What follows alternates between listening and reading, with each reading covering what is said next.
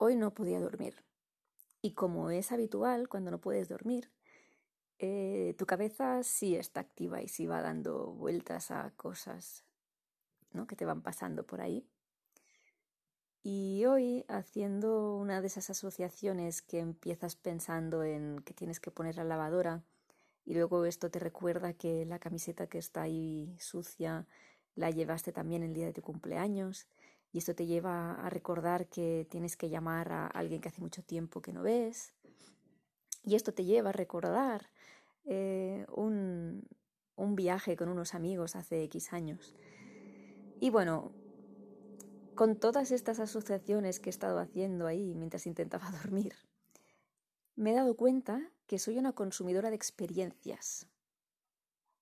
Y me he quedado muy sorprendida, la verdad, porque intento ser muy consciente de no comprar cosas compulsivamente, ¿no? Para no utilizarlas cuatro días y luego cansarme, que esto es muy propio de la adaptación hedónica, que lo hablo en el blog de becomingcoaching.com, pero no es más que la capacidad que tenemos los humanos de adaptarnos ¿no? y habituarnos a, las personas, a, los objetos, a las situaciones, a todo. Y esto es un mecanismo de, seguridad ¿no? para, para nosotros, para nuestra mente, pero por otro lado, el problema de esto es que nos cansamos, nos cansamos de lo que hacemos cada día, de lo que tenemos cada día por ejemplo, si comieras tu plato favorito cada día, al cabo de un tiempo acabarías harto de comer ese plato y dejarías de disfrutarlo.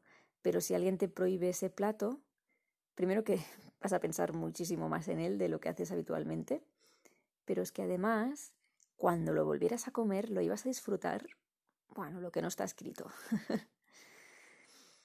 pues bien, Aún así, ¿no? Aún, aunque yo no soy una persona muy consumista, aunque tengo lo mío, me he dado cuenta que sí, que soy una consumista de experiencias. Porque muy a menudo tengo la sensación de que no hago cosas. Ahora no tanto, pero antes me pasaba mucho de, jolín, no estoy haciendo nada, no estoy aprovechando mi vida, no estoy haciendo cosas, cosas, actividades. Y luego tenía en mi Instagram personal que cuando me lo miraba, flipaba, me decía, Jolín, pues sí que has hecho cosas. ¿De ¿Dónde está ahí tu víctima diciendo, es que no hago nada, es que mi vida es muy aburrida? cuando te das cuenta de que, de que sí estás haciendo muchísimas cosas. Pues bien, además, eh, pensando en esto, ¿no? De, de ser una consumista de experiencias, me he dado cuenta que me pasa mucho con los viajes que tengo viajes que no recuerdo casi nada. O sea, si no fuera por las fotos, no tendría recuerdos de ese viaje.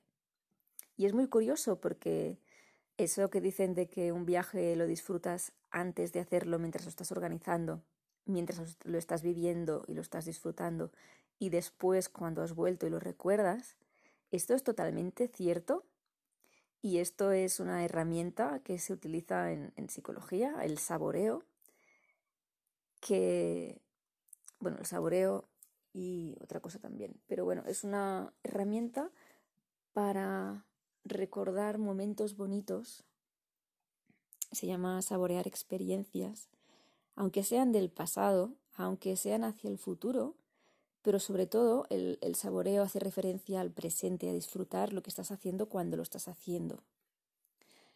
Pero también te genera satisfacción y bienestar recordar algo bonito que has, hecho en el pasado y, contarlo. ¿Sabes lo típico, no? De cuando vuelves de vacaciones y te pasas ahí toda la tarde contando todas las ah, experiencias vividas y todas las anécdotas, ¿no? De ese viaje todo esto te hace sentir bien y te, te sube la, la, felicidad. Y es, muy recomendable hacerlo. Por eso es curioso que, que yo no, que no recuerde casi nunca los viajes. O sea, a ver, sí, sí recuerdo los viajes, ¿no? Y, y, y de vez en cuando pienso en ellos. Pero creo que lo hago muy poco. Y por eso también olvido muchas cosas vividas. Los más recientes sí los recuerdo más. Pero, por ejemplo, cuando tenía 12 años, fui con mis padres y mi hermano a Canadá y es como si no hubiera estado. Sé, o sea, sé que he estado a. que estuve a Toronto, que estuve en Montreal y en varias ciudades y en parques nacionales y que era, recuerdo que era muy bonito, que tuvimos mucha suerte porque nos hacía mucho, muy buen tiempo, que me encontré un oso, yo sola en la montaña, pero eso te lo voy a contar otro día. Em, y, poco más, o sea, recuerdo muy pocas cosas. Y es que hoy recordando esto, cuando no podía dormir, hasta me he dicho es que voy a buscar el álbum de fotos de mi madre para que para que vengan los recuerdos, porque me sabe muy mal no poder recordar un viaje que hice con familia que era muy bonito. Y eso me ha, me ha dado, bueno, he llegado a la conclusión de que realmente soy una consumista de experiencias. Y me parece muy mal.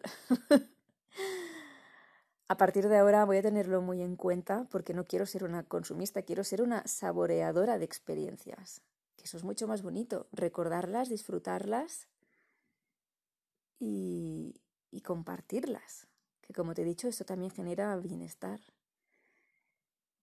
Me, me pregunto si tú también eres un, una, o un consumista de, experiencias y te sucede como a mí que, que te olvidas de, lo vivido. O eres de aquellas personas que vas recordando de vez en cuando el, el pasado, pero no en plan nostalgia y pena, sino con, con amor y con cariño, ¿no? De, lo, de los momentos bonitos y de los recuerdos vividos. Porque eso, esto, esto está genial, es muy bonito y además es, bueno, como digo, te produce bienestar. Así que sigue haciéndolo y hazlo. Y si no lo haces, te recomiendo lo que voy a hacer yo, que voy a empezar por hacerme un álbum de los últimos años para tenerlo ahí delante y verlo y abrirlo y recordarlo porque es una pena vivir experiencias y, y no disfrutarlas. Cuéntame tú a ver si también eres un consumidor de experiencias o las saboreas.